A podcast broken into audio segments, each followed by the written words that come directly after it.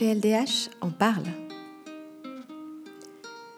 Je voulais revenir aujourd'hui sur euh, la saga qui concerne l'Italie, qui s'est déroulée euh, la semaine dernière fin janvier et qui est encore euh, en cours à l'heure où je m'exprime, à propos du navire Sea-Watch 3, dans le cadre duquel la Cour européenne a adopté, a prononcé la semaine dernière, le 30 janvier 2019, une mesure provisoire.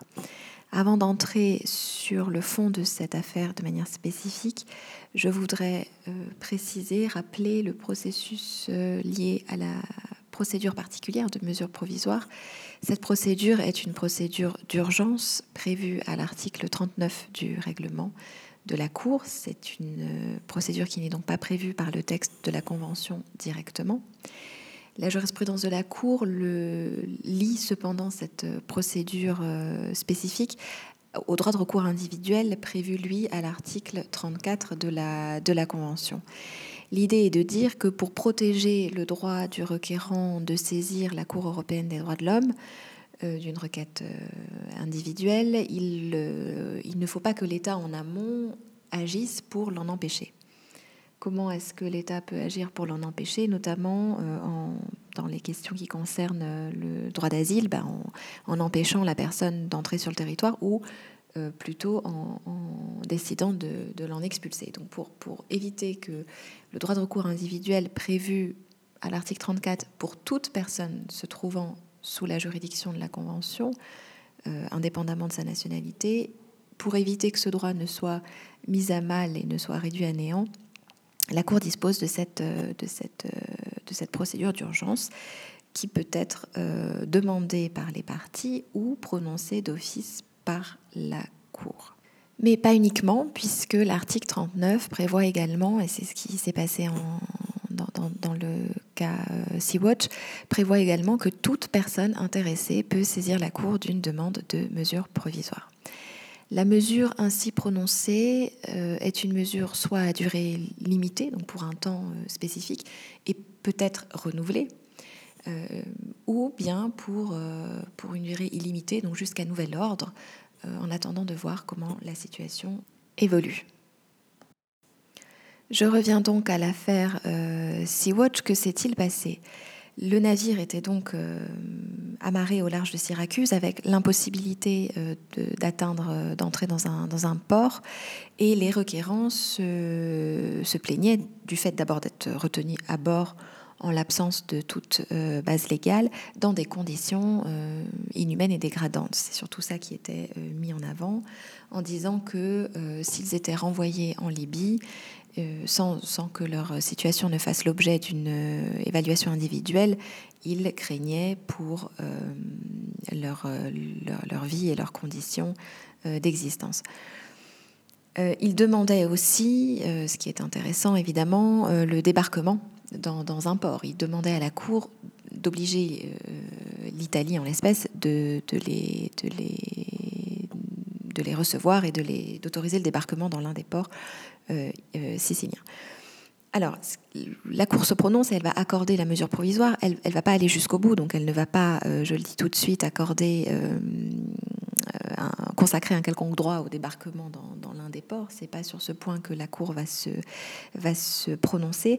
Par contre, elle demande au gouvernement italien, je cite, de prendre toutes les mesures nécessaires dès que possible pour fournir à tous les requérants les soins médicaux, la nourriture, l'eau et les produits de première nécessité nécessaires.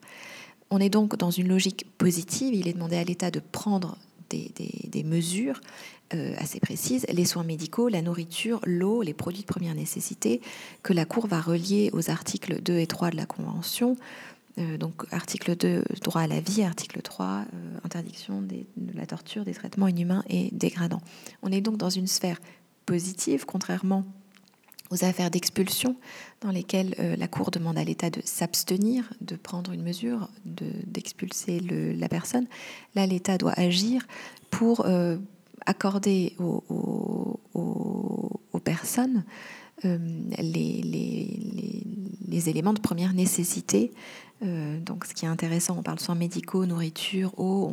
on est dans un domaine qui que la Cour attache au droit à la vie, au traitement inhumain dégradant, mais qui en réalité euh, frôle ce qu'on appelle les, les, droits sociaux, qui sont normalement pas l'objet de la Convention européenne des droits de l'homme, mais d'un autre texte du Conseil de l'Europe, la Charte sociale européenne.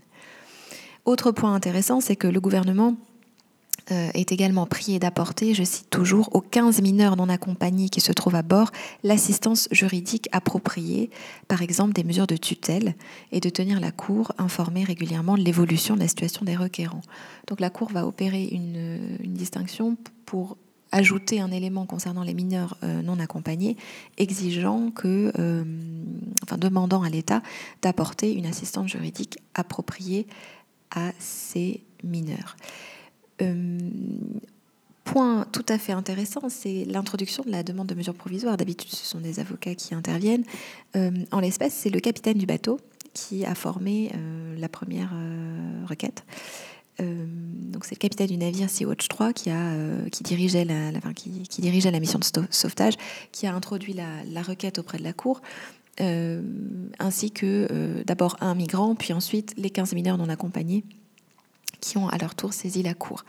La saga s'est donc ouverte, euh, euh, j'allais dire, par cette euh, demande de mesure provisoire accordée. Elle avait en réalité commencé au niveau interne quelques jours auparavant, avec la montée à bord du navire de plusieurs parlementaires et d'avocats qui étaient arrivés par leurs moyens privés sur le navire afin de constater les conditions de, de, vie des personnes sur ce, sur ce navire, ce qui a sans doute euh, suscité et donné quelques idées en matière de recours juridique et qui a certainement conduit à la saisine de la, de la Cour.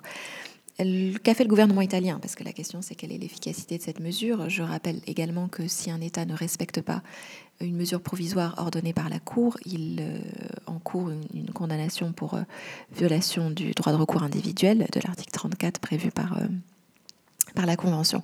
Qu'a fait l'État italien? L'État italien a autorisé le débarquement du navire à Catane, dans le port de Catane. Alors, je le rappelle que ce n'était pas un élément demandé par la Cour, mais le gouvernement italien a suivi cette voie. Et les 47 migrants ont donc pu euh, débarquer à Catane euh, et ont été pris en charge euh, par les, par les autorités. Et le navire, que se passe-t-il avec le, le, navire de sauvetage?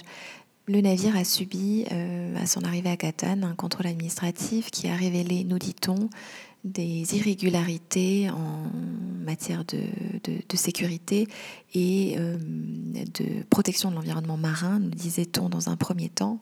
Maintenant, il semblerait que la question ne concerne uniquement que des irrégularités euh, en matière de sécurité.